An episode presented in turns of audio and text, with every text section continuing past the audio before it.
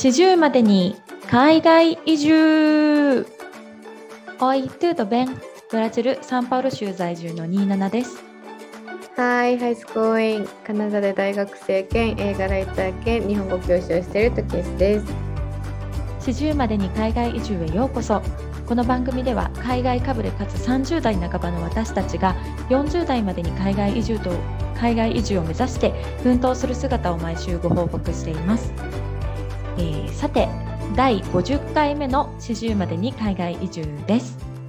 はい、よろしくお願いします。すろしくお願いします。ごいね、50回って。ね、いもうもうそんな経ったかっていう感じなんですけど、ね、うんうん。うん、過去50回の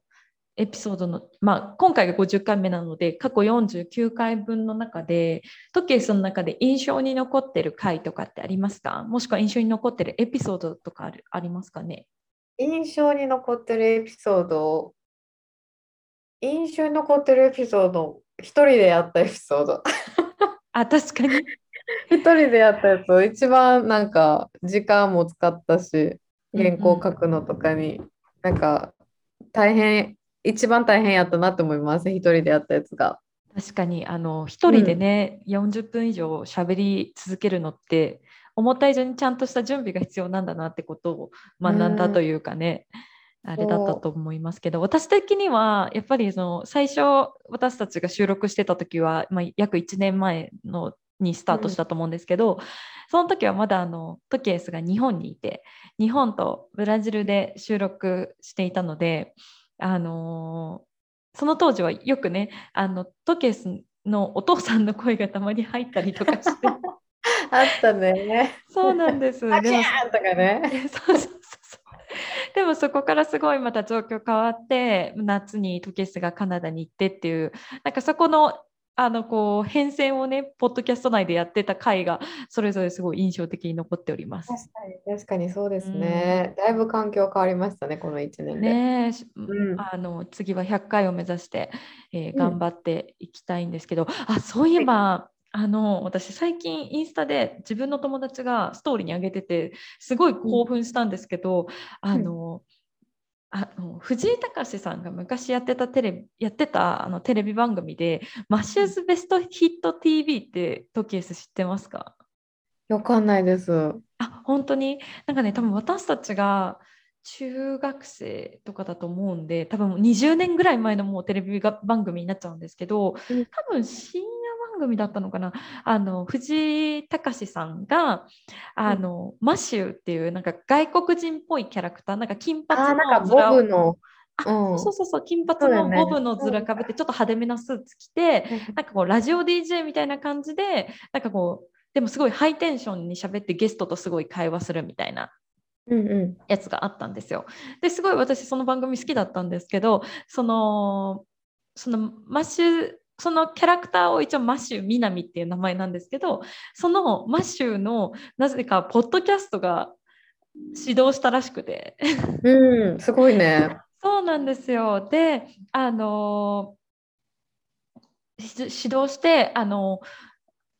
第1回目のゲストがあの松浦綾さんが出演されたらしくて今松浦綾さんって活動休止中なんですよね。でその彼女がなんか、まあ、多分4年ぐらい休止されてるんですけどそのマシューズベストヒット TV で、まあ、復活されたのか、まあ、今回だけ復活されたっていう形なのかわかんないですけどそういった形で番組に出られててわすごいと思ってあのその20年前の時も松浦綾さんが出てた回は私すごく印象的で覚えてたのであ、なるほど。そうそうそうすごいなんかあの楽しみに。まだ聞いてないのに聞きたいなって思ったっていうただそれだけなんですけど。うん。うん。なんかそのマッシュミナミっていうそのキャラクター、なんかキャラクターっぽい喋り方なん？それか藤井隆っていう喋り方なん？いやえっ、とキねャラ付けしてるんかな？うん、き喋り方もキャラ付けされてたと思う。で、なんかちょっとハイテンションな、えーでも詳しく覚えてないな。ちょっと聞いて思い出さないといけないですね。ううんうんうん。ん。いいね。松浦綾とか、すごい懐かしいですね。松浦綾さんとか。もうだって今の若い子わかんないんじゃない？今の10代の子とか。確かに。うん、むちゃくちゃ、めっちゃ好きやったんです、私、松浦綾。え、私もすごい好きだった。でもなんかめっちゃ好きって言うとなんかえ意外？とかめっちゃ言われるんですよ。あでも確かに好きトキエス好きそうなイメージないかも。すごい好きで、で、なんかもうダンスとかもすごいなんか練習してたの覚えてます。なんか。あ松浦彩さんの結構ね松浦あのやカンカンコピみたいな。すごいやつ。ダンスすごい特徴的でしたもんね。うん。すごい好きでした。う。うんんなんかあの松浦彩さんってあのウィンズの立花啓太さんとご結婚されたじゃないですか。うん。で私多分小学生の時だったか中学生ぐらいの時ってウィンズがすごい流行っててうんでなんかそのその当時すごくトップアイドルだった2人が付き合ってそのままずっと交際し続けて結婚したみたいなのがなんかもうなんかこう思春期それ見てた人間からしたら結構胸熱で、確かにそうですね。うん。そうなんですよすごいなんかそんなことまで今いろいろ思い出したっていう。多分マシューズマッシュなんかタイトルがね何だったっけな？ポッドキャストのタイトルが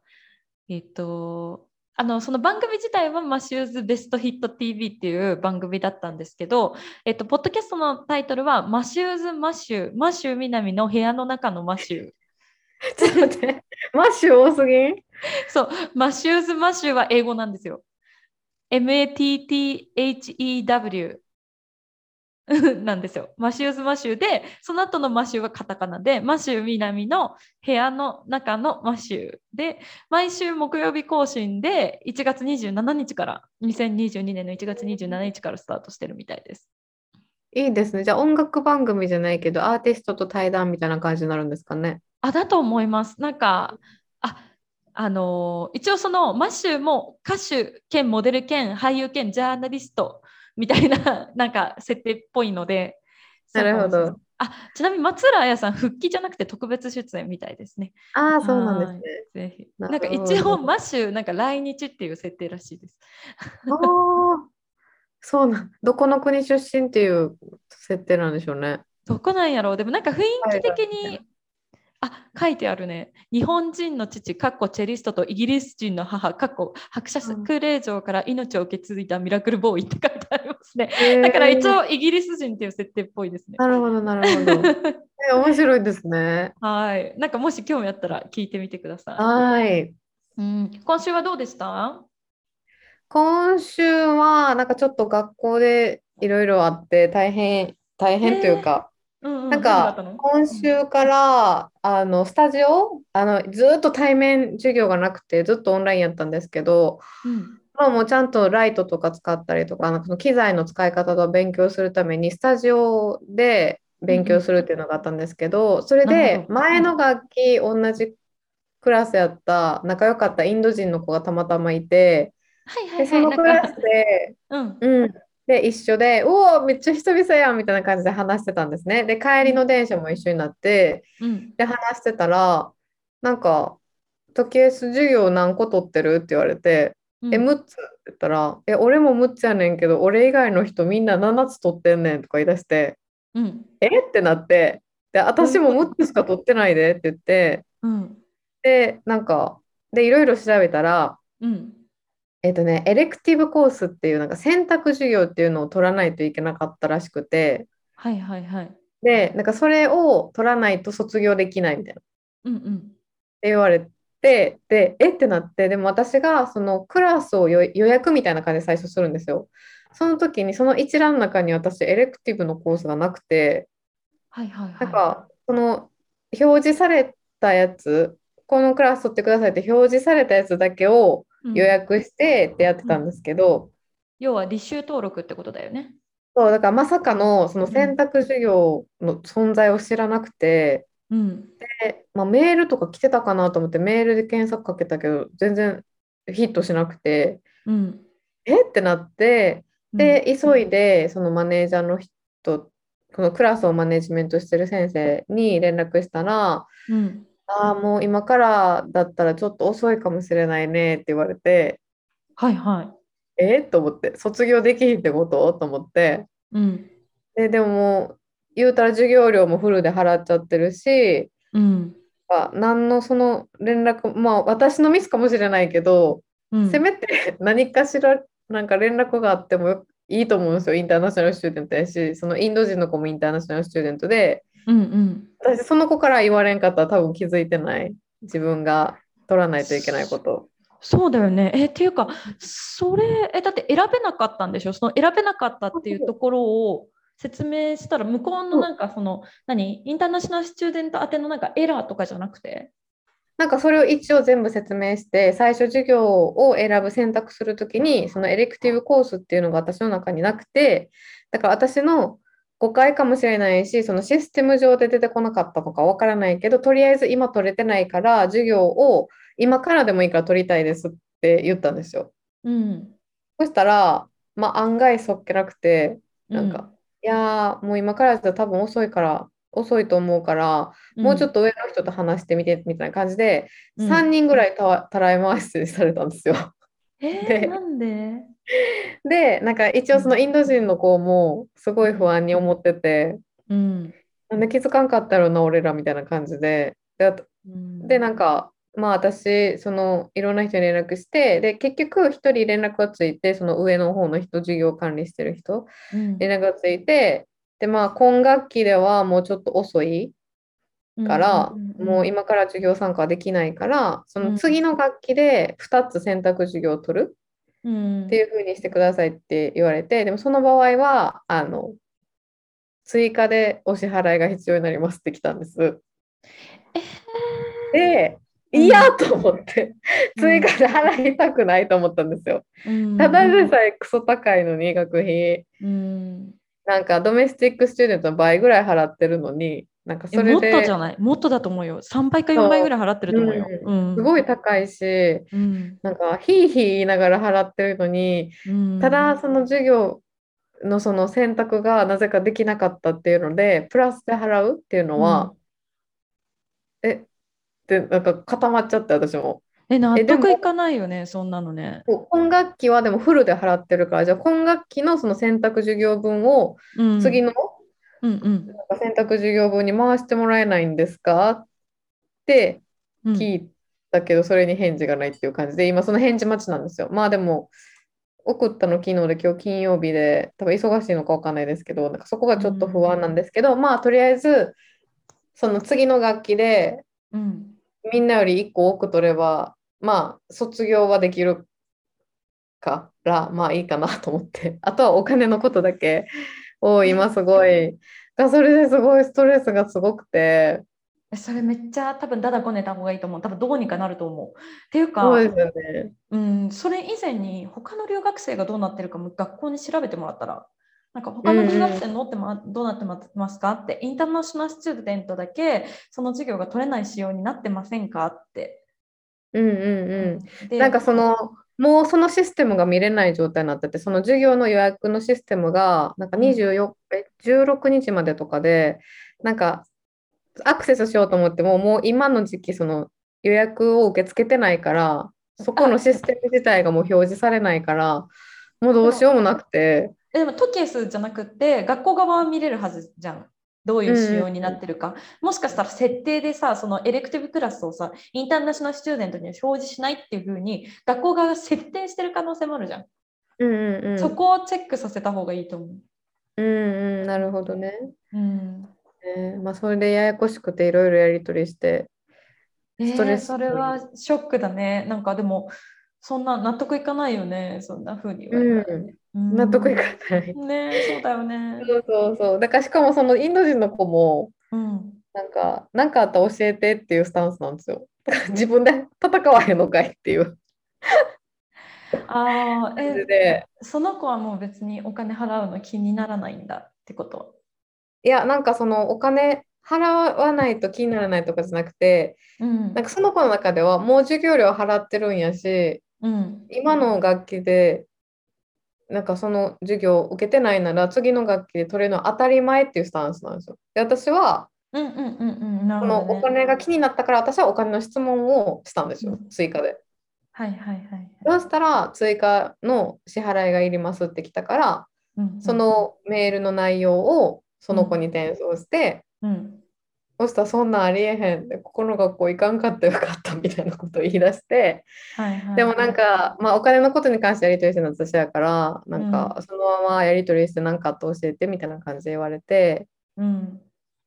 まあもうストレスですよね本当に。いや、絶対、あの、ちゃんと、あの、訴えた方が、訴えたらいけると思うんで。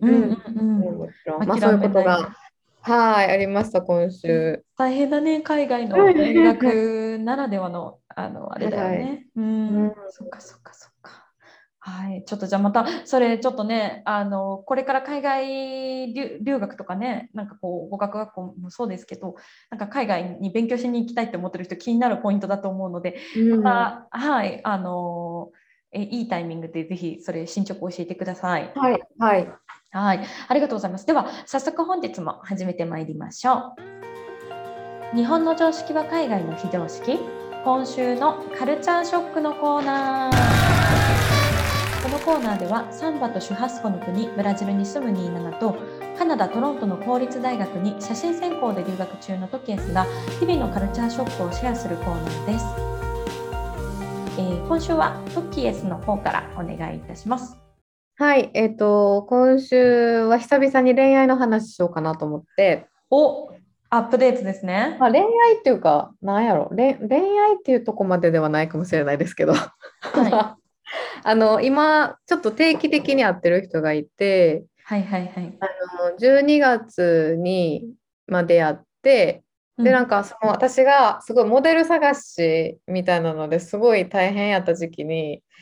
もうアプリでマッチした人にあの写真のモデルになってもらおうみたいな感じで思ってすごいアプリ使ってた時期あったんですね。はい。でその時にたまたまマッチした人ででそのマッチは多分11月とかやったと思うんですけど10月最後か11月か忘れたんですけど、まあ、それぐらいの時期ででまあ映画業界で働いてて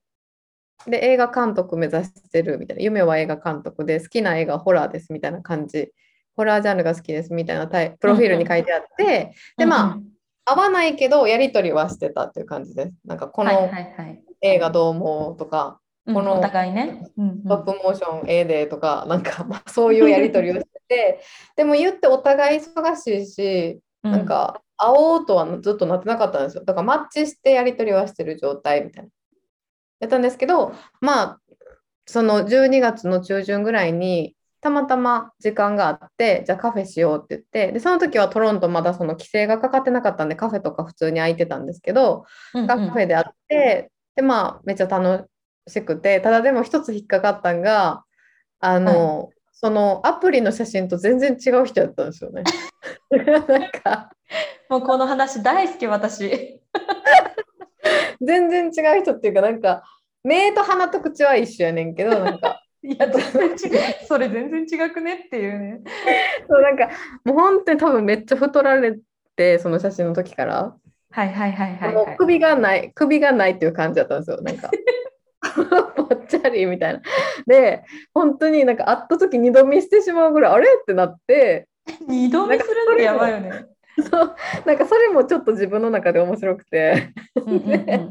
まあ、まあカフェでいろいろ話したら、まあ、話し合うし面白いしっていうのがあって、うんうん。で、まあそこから定期的に会うようになったんですけど、はいはい。で、なんか、まあでも言うて定期的に会ってるって言っても向こうがすごいなんか映画のスタジオとかで働いてるからなんかすごい忙しくてでなんか私も言うてすごい忙しいでまあ12月って言ってお互いホリデーシーズンだったから、うんうんまあ、そうやって時間がたまたまあってなんかその映画一緒に見たりとかできたけど、まあ、1月に入ってうんなんかお互いすごい忙しくなって、まあ、そのインスタグラムでもつながってるから、インスタグラムでまあやり取り、お互いやっ。てっていう感じでしたんですけど、そうなんか謎に WhatsApp 交換してないんだよね。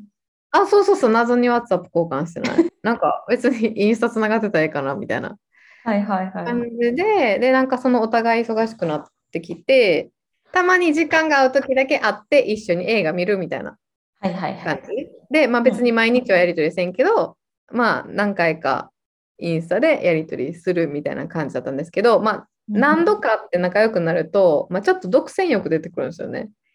まあそりゃそうだよね。ううん、そう。で、なんかまあ、他の人とデートしてほしくないな、みたいな気持ちがやっぱ湧いてくるんですよ。うん。で、なんか、まあ、それは、まあ、正直、あの、別に他の人とデートしてもいいけど、正直な気持ちめっちゃ嫌やで、みたいな話を一回したんですね。はいはいはいはい。で、そしたら、あ、じゃあもう他の人とデートしないっていうことにしようみたいな謎のルールが設けられたんですよ、そこで。おたお互い、お互い、自分だけじゃなくてお互いにってことでしょ？そうそう、お互い、じゃあもう他の人とデートせんとこうみたいな。はいはいはいはい。で、なって、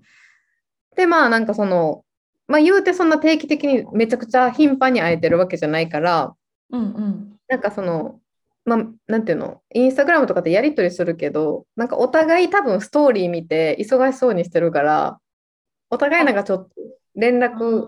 せえへんみたいな感じ。なんかインスタのストーリーで状況確認じゃないけど、あ、向こう今の時間働いてんねやとか、あ、なるほどね。あんまりなんていうの、うん。メールしようってならない。なんかうん。テキスト送ろうみたいな感じにならなくって、うん。でもなんかずっと送ってなかったら、うん。なんかそっけないと思われてるかもしれへんと思ったから、普通になんかうんなんてメール送ろうかなって思ってるうちに忙しくなってもって課題やらなってなってそのまま忘れてしまってんとか。なんか会えへん時とかもなんかこうこうこういうふうに考えてて次どうやって会おうかなとか考えてるねみたいな話を一回したんですね。あそしたら向こうから「えうん彼氏欲しいの?」って言われたんですよ。でうん。彼氏欲しいの？っていう会話になってでその時私とっさに「いや違う」って言っちゃったんですよ。え、それは何？えっと、口頭の会話で？口頭の会話そうそう。直接会った時に。はいはいはいはい。そう。でなんかその向こうから「彼氏欲しいの?」って言われてうん。でその時もなんか「いや違うな」って言ってでもっていうのもうん。なんか今すごい楽しい。そのなんか時間ある時に会ってうん。なんか映画の話して盛り上がったりとかお互いジョーク言い合ったりとかで面白いけどなんかこれが多分リレーションシップに発展したらまた違くてなんかお互い嫉妬したりドラマが生まれたりうん。喧嘩とかするしたりとかなんか燃え上がる一方で何かが起起きる？でうんうんうんうん。多分それに対処する時間が私にないんですよなんか。いや、だって忙しすぎるもんね。もう忙しすぎてそう。でうんうん。なんか例えば一つ喧嘩したらなんか私結構他人の気持ちすごい考えすぎて落ち込むタイプやから、うん、なんか多分授業とか集中できなくなるしうんうんうん、自分のスケジュールが崩れていくのがまあ目に分かるっていう感じ。今だってもうさあの本当あの針でなんかこう糸を縫うようななんかこう、なんかなんて言うんだろう。本当隙間を縫って縫ってさ仕事と学校とってやってるじゃん、時うん だからやっぱさ一個ちょっと崩れるだけでもう大惨事になりかねんじゃんね。大惨事になりかねない。そう。だから相手に、うんまあ、もし自分に時間があったらもちろん彼氏は欲しいと思う。今のこの状況でな、彼氏になったらいいなと思うけど、うんまあ、もう久しく彼氏なんておらへんし、まあ、彼氏ってどういう存在かもすらも忘れてしまったから、彼氏が欲しいっていうことに対してはノーですっていう話をしたんですね。うんうんうん。なるほどね。そしたら、なんか向こうも、なんか、なんか、あ、俺も彼女持つ余裕がなくて、なんかキャリアがすごい優先。で、なんか君はすごいなんか話し口調的に彼氏が欲しいみたいに聞こえるけど、僕にはその余裕がないみたいな。で、まあ、うん僕の中で一番の優先は自分のキャリアで、うん。で映画監督になるっていう夢を諦めたくないし、で、スタジオの仕事も不定期で12時間以上働く暇あって、自分にうん自分のための時間すら作れないっていう状況があるから、その時にリレーションシップを持って相手をケアするってことができないし、うん時間があったら脚本とかを執筆する時間に当てたいって言われて、はいはいはい。で、それを聞いた時に、いや、わかるってなったんですよ。あ、わかるってなったんだ。うん。なるほで、どね。多分前の私が聞いてたら、うん。多分この会話聞いたら、うわ、振られたって言って、多分傷ついてるんですけど、うんうんなんか結局でも向こうの言い分をずーっと聞いてると、なんか同じ業界で、まあ、上を目指してて、うん。お互いキャリアが一番。だから相手を傷つけることをしたくないんですよ。でうん。なんか親友みたいな関係になれたらいいなっていう話をされてだから彼女彼氏とか付き合ってる付き合ってるじゃなくて自分の人生の中にはいてほしいっていう存在やからうん。その、まあ、同じ業界目指してるってこともあるしなんかあんまりそういう人がおらへんからうん。その彼氏彼女の関係であってもそうじゃなくても人生の中にいてほしいからっうん。ていうふうに言われてうん。で私もそれにすごい同感っていうかめっちゃわかるわってなったんですよ。ああ、なるほど。お互いのなんかこう今のリレーションシップに対する価値観が結構がっちりフィットした感じなんだ。そうえー、すごいじゃん。そうでなんかまあ謎のハイタッチしてその会は終わったんですけどなんかうん 謎すぎるやろ。はい、キャッチそうでも正直今までの私やったらなんかまあデータアプリで知り合っていい感じになったら早く白黒つけたい。彼氏になるかどうか早く白黒つけてもう100か0かで無理やったら次みたいな。うんうんだからもう結構薄っぺらい関係しか築けてなくてうん。うんなんかこういうのが初めてやった。だから結構なんか事実上彼氏彼女やのにうんうん。なんでなんか例えばオープンリレーションシップの人とかうん。わかんないですけど、事実上彼氏彼女っぽいのに、まあ、そういうラベルを貼り付けてない人とか疑問やったんですよすごい。なんでなんやろみたいな、うん、もうそこまでいったら彼氏彼女でええやんみたいな感じで思ってたけど、うん、今自分がそういう状況になった時にうん、あもう全然こういう関係ありやなと思ったんですよ。うん、なんか自分が忙しくない時にたまたま向こうも忙しくなくて一緒に映画見て、話して笑ってバイバイっていうのをまあやる？そのじ時間ある時にするとか。でたまにそういう相談とかもしてみたいな。うん、でいいなって思ったんですね。でもすごいこういうのが初めてだったんで、まあ、カルチャーショックっていうかなんか自分のその恋愛事情とかがちょっとなんかバリエーション増えてきた。今まで100か0やったけど今なんか中間でもいいかなって納得する自分がふいるっていう感じなんですね。うん、うん、うん。なんか今までの日本、まあなんか日本だからってわけじゃないけどさ日本にいるとやっぱそこすごいみんな白黒はっきりつけたがるしやっぱりまだ事実婚よりもみんな当然普通の婚姻が普通だっていう価値観があるじゃん。で私たちもやっぱその文化圏で育ってきてるからさなんかその北米とかにあるなんかこうデーティングっていう状態なんかトケスとその彼って今まさにデーティングの状態でキープ状況をキープしてるだけだと思うんだよね。だからなんか別にど何かこうこれが something going bad でもないし going super well でもないけど、うん。なんか今の状態が心地よくてお互いそれで納得してるんだったらそれでいいじゃんっていうのってなんかこう他の国ではもっとリベラルにやってるところだと思うからさ、うんうんうん。うん、なんかそういう価値観をが時計数に芽生えたことも含めてなんかこういろいろ新しいなんかこううんうん感じだよね。そうそうそう、すごい新しくて。で、なんか、うんその、まあ、今、そのね、あの、写真専攻で、ウェディングフォトとイベントフォトっていう新しい授業があって、なんかそれでカップルを撮影しないといけないっていうのがあったんですね。で、年末知り合ったメキシコ人の女の子とその彼の写真を撮らせてほしいっていう話をして、で、あの、写真撮らせてねって言ってたんですけど、その当日に連絡が来て、今日の朝別れ話になったってな言われたんですよ。だからちょっと写真のセッション、フォトセッション行けないって言われて、でもなんかすごい彼のことが好きで、もう本当に落ち込んでて、ってきたから、もう私の写真のことどうでもいいから、とりあえず話そうみたいな。あらあら大変だ。になっ大変だ。で、うん。そうそう、やっぱすごい好きで、でもうすごい彼にぞっこんでみたいな感じやったから、で、その、うん私が初めて年末会った時はもう超ラブラブやったんですよ。それってあのなんかなんだっけクリスマス？クリスうマス、ん、年末、あの、ニューイヤーの、ニューイヤーのパーティーの時に、パーティーの時に出会った人。あの出会ったあのアクセサリあそうそうそうそうそう、アクセサリーくれた人、ー。そうはいはい。はいでなんかだ別れちゃってって言ってて、えーってなって、でもう写真のこといいから、まあ正直良くなかったけど、課題締め切りあったから、まあでもしょうがないから、そんなん言ってられへんしと思って、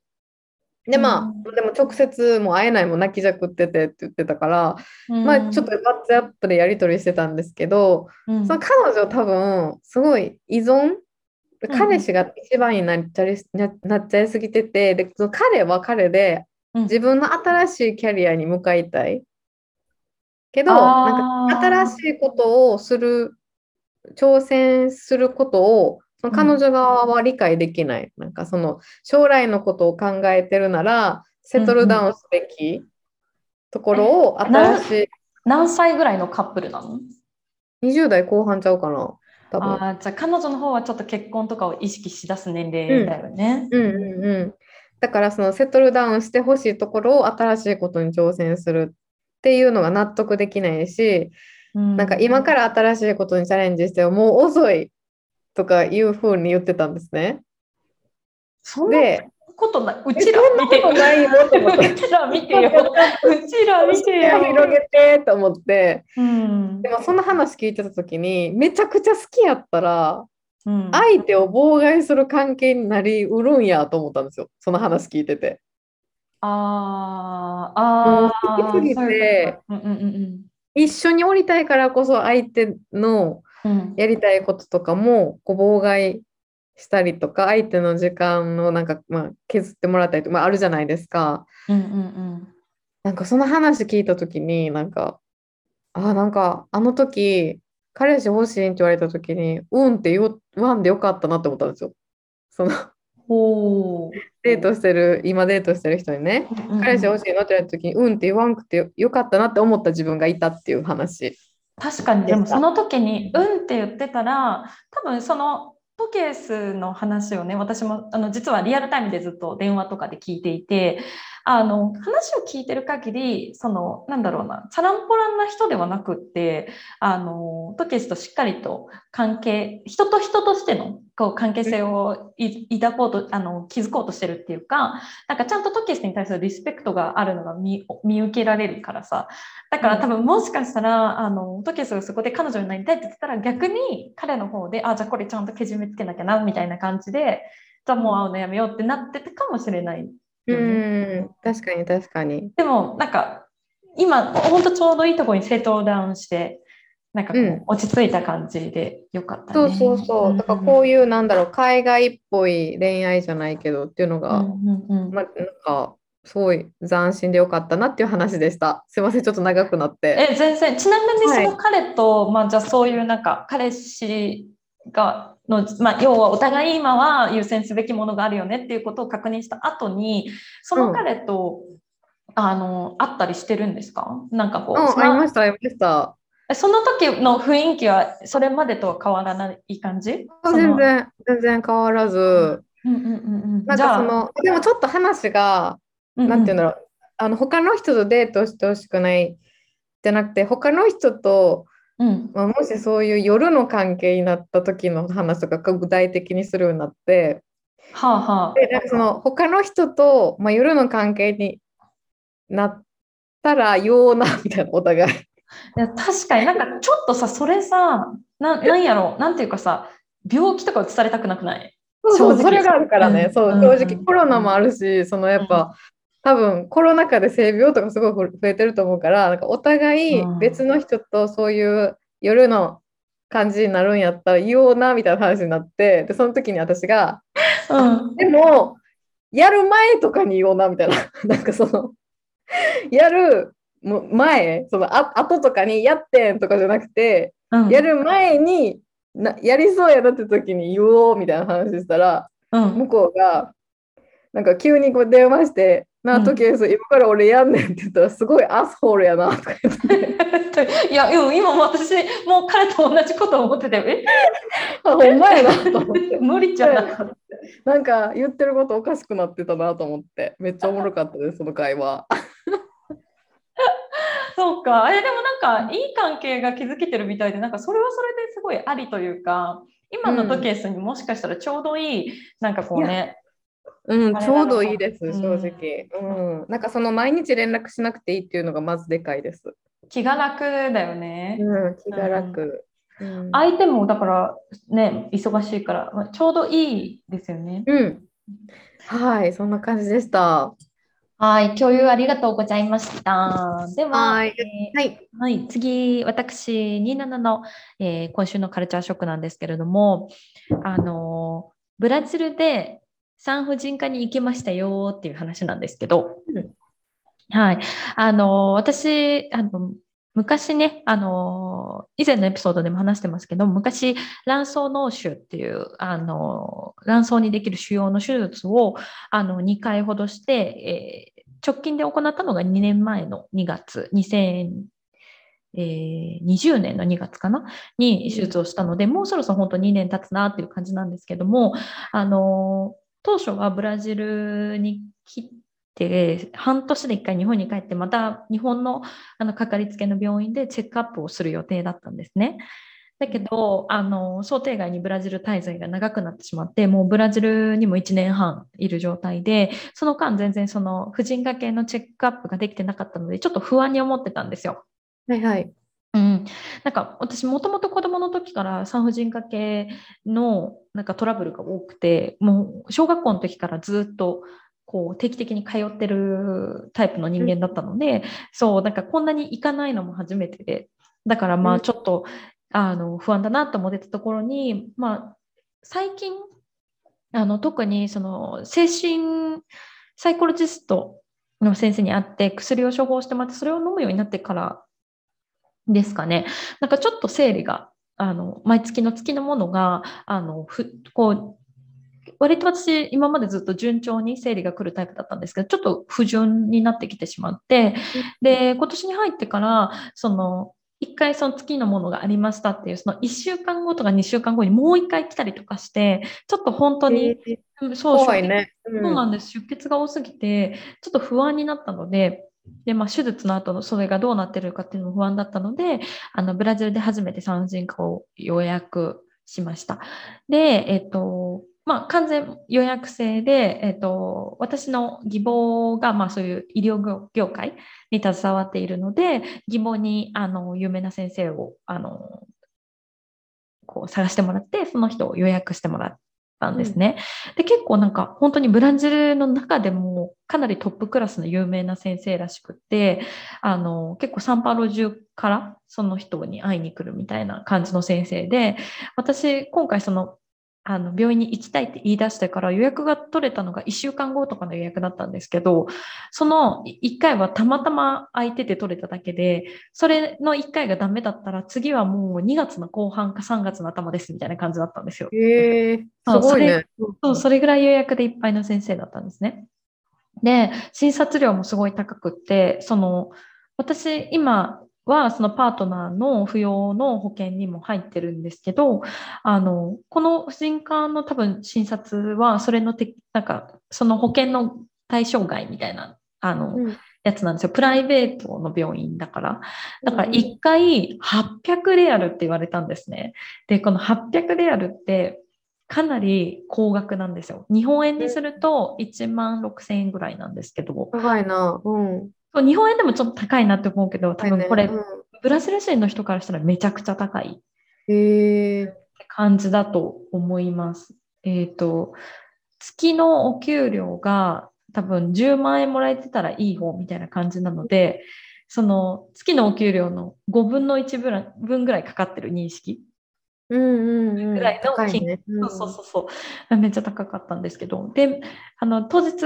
あのは、えっと、行ったら場所は普通のなんかオフィスビルみたいな感じの建物で、で、そのオフィスビル自体が全部、そのなんかいろんな階にいろんな病院が、病、なんかクリニックが入ってるって感じでした。で、やっぱ海外と日本って病院の診察のスタイルが全然違うじゃないですか。うん、どんな感じ？なんか日本だと例えば自分があ喉が痛いなと思ったらあじ耳鼻咽咽喉ん？耳鼻咽喉科、うん、なんて言うんだっけ？耳鼻咽喉科耳鼻咽喉科に自分で行ってでその場で先生に見てもらってその場でなんかなんだろう例えば吸引器使ったりとかなんかその場でなんかいろいろやってもらえるじゃないですか。うん、うん、だしなんか病院によってはその場でもうそのまま血液検査もしてもらえるし尿検査もしてもらえるしあのなんか CT スキャンもできたりとか、まあ、施設によると思いますけどなんかこうある程度のところまで一気に完結できるじゃないですか。うんうんうん、でもカナダとかだと一回そのなんか一回そのなんなんですかね自分のかかりつけ医みたいな人に会いに行かなきゃいけないんですよ。ああ、そうなんですね。へそうえでその先生に「あじゃああなたは何々ドクターなんか例えば脳の先生に見てもらった方がいいですね」とかこう泌尿器科の先生のとこ行った方がいいですねって言ってそこで紹介状みたいなのもらって初めてその専門の医者のところに行くんですね。うんうだから一回そのなんかホームドクターみたいなのを挟まなきゃいけないんですよ。ん。うん、なるほど。そうだから二度手間なんですね。日本だと自分の判断でいもう直接その例えば、お腹の調子が悪いって思って内科に行くこともできれば産婦人科に行くことも自分で選べるんだけど結構カナダだと一回そこを挟むっていうのがあるんですよ。でブラジルの場合はそうやって直接産婦人科に行くことはできるんだけど検査とかはなんなんていうんですかね別になるんですよ全く。だから今回は私その先生に見てもらうんだけどなんか実際の詳しい検査例えば血液検査とかなんかこう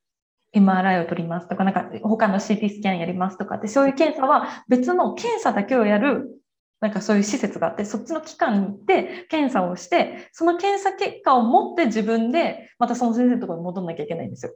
めんどくさいね。そうそう日本だとその検査と先生がリンクしてるっていうか、うん。例えばここに検査してもらってねって言われても勝手にその情報も先生のところに行ったりとかするけどそういうのがないんですね。うんうんうんそうちょっと話ずれちゃうんですけど私のパートナーも今あの皮膚にちょっとトラブルが起きててでそれでこの間頭のなんか皮膚を切ったんですよ。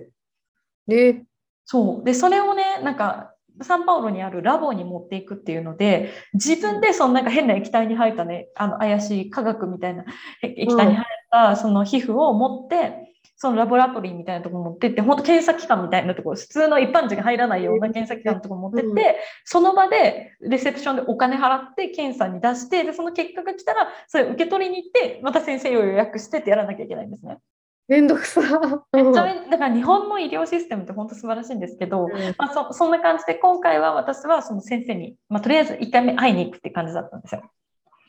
で、えっと、そのオフィスビルの1階の本当に部屋の中もオフィスみたいな感じなんですけどデスクがあってでパートナーに付き添ってもらって寝室に入ったらまあ本当に普通にデスクの周りに普通にその人先生の、まあ、40代50代ぐらいの女性の産婦人科医の先生だったんですけど、うん。あの海外っぽくあの家族の写真とかがいっぱいテーブルの上に飾ってあったりとかあの壁に certificate のあの額縁があったりとか、そのままあ、ブラジルなんでクリスチャンのなんかいろいろグッズが置いてあったりとかして、うんまあ、その部屋の中でいろいろ詳しくあのまあ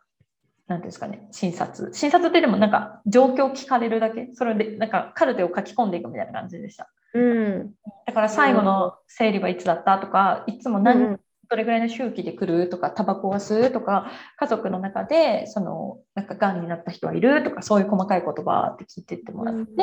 そうなんです。で、ただ、その先生、一応、なんか、内診室はあったんですよ。ほうほあの、産婦人科って、なんか内、内診なんか、日本とかだったら、その、先生と会う部屋の隣とかに、そのなんか、座ってウィーンって上がって股がパカーって開く台みたいなう。あるね。あるじゃないですか。それを一応、で隣の部屋に持ってる先生だったんですね、たまたま。うん多分結構レアケースだと思うんですけど。うん。で、そこで直接、あの、なんだろう、内診をしてもらったんですけど、もうね、その先生多分かなりトップクラスで、そのオフィスもすごい立派なんですけど、置いてある器具がめちゃくちゃレトロだったんですよ。レトロ？そうすっごい古くて、めちゃくちゃ驚いたんですけど、えー、そうだよ。なんか、不安にならへん、でも。めっちゃなった。なんか体重計も普通のあの、なんか電気でピピとかじゃなくて、なんか乗ったらすなんかこう水平バランスみたいなやつで、はいはいはいはいこの重りをずらしてってその例えば大きい数字40キロ、うん50キロっていうところをこうやってずらしてってでまそれで平均が取れたらその重さみたいなうんうんうん。なんかこうむっちゃ昔やな。そう天秤みたいな私そんな体重計見たこと見たことないよと思ったけど昭和生まれなんですけどでなんか細かい数字の方もそれ見てってやつで、で他の台も、なんか日本だとその内診台ってもう、ほぼほぼオートだと思うんですよ。うん。だけど、あのなんか普通のベッベッドみたいなところにのベッドの横になんか棒が棒っていうかその足を置く台がどんどんって2個あって自分で用意しょって乗せなきゃいけないんですけど角度とか自分で動かさなきゃいけないんですよ。えー、そうなんや。そうでそうでなんか使う器具とかそうなんか先生が使うこう例えば血圧測るやつもなんか今日本だと多分全部ピッてなんか自伝自動だと思うんですけどもシュコシュコシュコシュコっていうあのオールドスタイルのやつだったしへなんか一応その乳がんのチェックもするわねって言われたけど完全に手で触っただけなんですよ。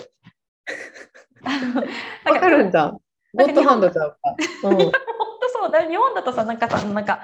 マンモグラフィーだっけ？なんかさおっぱいギュッて。胸めっちゃそうそうそう。潰されるやつな。うん。ギュッて挟んでさ調べるやつとかさあとはあのなんだっけ？エコーでさジェルつけてさ調べたりするじゃん。うん。でそういうなんかエコーの機械とかも部屋にないの。えー、もう本当にベッドと台となんかもう突っ込む棒とみたいななんか。でしかもなんかごめんね日本と比べて分かるんだけど私直近で手術してるのにすごい覚えてるんですけど日本だとその内診台自動に上がってまずカーテンがあるのね。でも、うん。そういうカーテンとかないわけよ。だから先生と目合うし。うん。で日本だとその自分の例えば膣の中にその棒を入れて調べるんだけどその先にカメラがついててで自分も横のモニターで今これがこうなってるよって説明を実際に絵を見ながら確認できるのね。うんうんうんでもそんな最新のシステムないから指でただ先生が確認してるだけ。えー、ゴッドハンドだな、本当に。なのかな？でも多分本当に日本でいう40年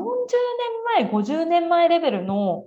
うん。産婦人科のレベルなんだと思うんですよね。でブラジルってそもそも自然分娩が一般的じゃなくてほぼほぼみんな、あの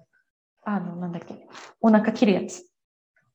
えー、帝王世界帝王切開そうそうそうそう帝王切開なの。すごいパーセンテージで帝王切開なの。えー、そうそうそうだからやっぱりお産の技術が進んでないうんうんうんんだなと思って、だからなんかそういうところがすごいなんかこうカルチャーショックでなんかちょっと真剣に考えましたね。これ本当に自分が妊娠した時に果たして本当にブラジルで出産私できるかな？みたいな。日本の方が、うん、確かに。日本帰りたいってなるかもね。その時期だね。そうそうそう。でな、なんかその先生も、なんか英語喋れるって言われて言ったけど、実際全然英語喋れなくって、うん。で、パートナーが全部通訳してくれたんですけど、なんかやっぱコミュニケーション取れないとこう、なんかすごい不安になるし、だいぶと思う。うん。でそもそもそんななんかやっぱ日本の最新のやっぱ医療技術を知ってる身としては、こんな、なんかなんだろう、オールドスタイル、大丈夫かって不安になるから、日本なんかあった時とかに怖いよね。そう、なんかあった時にさ、なんか例えばさ、もうすっごい痛い時にさ、英語も出てこんくない？多分。出てこうへんと思う。もうなんかどう必死な時、なんか訴えようがないよもうね。本当に、だからもう死にかけてる時とか。しそうそうそう。そうなんか日本の方がいいかなと思うんだけど、でもそう思うと、なんか、じゃあ、子供産んだとしても、どのタイミングで子供をブラジルまで連れてくるかみたいなのが難しくて、やっぱさすがにその血のみ子を33時間のフライトに乗せてもいいのかとか、その辺どうなんやろね。どうしてんねやろ。なんか1皆さん年ぐらいは待った方がいいのかなとか、ね、なんかいろいろ考えて考えちゃうね。たっていう話です。うんいやでも、え、でもその診察して結構安心はした？でもその2年間いてなくて不安っていうのは解消されたその不安は？まあそうだね。なんか何にも見てもらって、まあその先生の見立てでは多分問題ないよって話で、で、一応、こうその、この後、自分の生理中に、そのさっき言ってた検査機関の方に行って、血液検査をしてもらわなきゃいけないのね。うんうんうんで、それのホルモンの値によってまた最終的な、あれを見る形にはなると思うんだけど、うんそうそうそう。だけどまあ、一応そのすぐ、こう、かかりつけ医みたいな人ができたっていう部分では安心かな。確かに確かに。なるほどね。そっか。でもでもまあ、でもなんか逆にさ、例えばさ、全然産婦人科行ってなくて、うん。妊娠して出産の時にその状況を見、見るより先に見れてたからよかったね。そうね、確かに。うんね、なんかこう、私のポルトガル語の先生で、うんあの、こっち生まれ、こっち育ちだけど、ぶ日本に20年ぐらい住んでたんだよね。だかうんら、その期間は日本の産婦人科にも行ってたけど、やっぱ、日本の産婦人科最高みたいな感じだったの。そう、なんかやっぱ、あの内診台もさ、日本の台に乗ると痛くないけど、ブラジルでやってもらうと、すごい痛いみたいな。えー、怖い。器具も古いし、無理やりの体勢だから痛いみたいな。そうそうそう。えー、はい。そっか、すごい体験だね、それは。そうなんです。はい。まあ、なんか、トキエスも多分ね、いずれ、こう、どんどんカナダで自分のかかりつけ医みたいなのを多分見つけなきゃいけなくなってくると思うので、うん。あの、またなんかその辺、アップデートあったら教えてください。ね、全然病院とか行ってないわ。うん、でも検査ね、まあ、でもどうなんだろうね。やっぱなんかそういうさ、検査系は日本でやりたいって思っちゃうよね。人間ドックのやつは。うん、思っちゃう。一応日本に帰った時も全部そういう検査をやろうかなと思ってるけど、うんうんうん、やった方がいいよね。なんか、やった方がいい的にも考えちゃうよね。なんか30超えて。そうそうそう。うん、婦人科系は特にあの自覚症状が基本はないから、うん。最悪になるまで。うんうんうんうぜひ行ってください、皆さんも。ん。はい。はい、うん、ありがとうございました。ありがとうございました。では次のコーナー参ります。映画ライタートキエスによるおすすめ映画紹介。このコーナーでは映画ライターである私とケースが独断と偏見によるおすすめ映画についてご紹介していくコーナーです。お願いします。はい、えっと、今回すいません、ホラー映画です。むしろ期待通り。そう、えっと、今回ご紹介するのは、パラノーマルアクティビティシリーズとか、インシディアスシリーズとか、まあ、有名な低予算ホラーをずっと手掛けてきた、ジェイソン・ブラムっていう人がいるんですけど、そのジェイソン・ブラムの制作の SF ホラー、SF ホラー。うんタイトルがダークスカイズっていう、えっと、映画になります。で、うん、そう。で、ジェイソン・ブラムって基本的にそういう POV とか、なんかあのフェイクドキュメンタリー的な感じで、フッテージ映像を見せて怖がらすみたいなとかも多いんですけど、その SF、彼がその SF を手掛けてるっていうのが多分これが初めてなのかな。なんか結構面白くて、ちょっとご紹介できたらと思うんですけど、うんえっと、主人公は、えっと、郊外の一軒家に住むバレット一家。で、えっと、夫のダニエルは失業中で、妻のレイシーが不動産業者として2人の息子を支えるために一生懸命働いてるっていう状況。だからまあ家計的には苦しいみたいな。うんで、えっと、ある日夜中に、まあ、レイシーがちょっと目覚めて、お水飲みに行こうかなみたいな感じでキッチンに行くんですけど、なんかなぜか冷蔵庫がすごい荒らされてて、なんかでキッチン用品とかも、なんかもうすごいことになったんですよ。で、ただ単になんか荒らされてたら、うん。キャーとかいうそういう悲鳴上げて結構ありきたりなシーンになるんですけど、うん。なんかそのキッチン用品がなんかすごい、なんていうの？あの、ピタゴラスイッチみたいな感じで、なんか不可解不可解な積み上げ方されてるんですよ。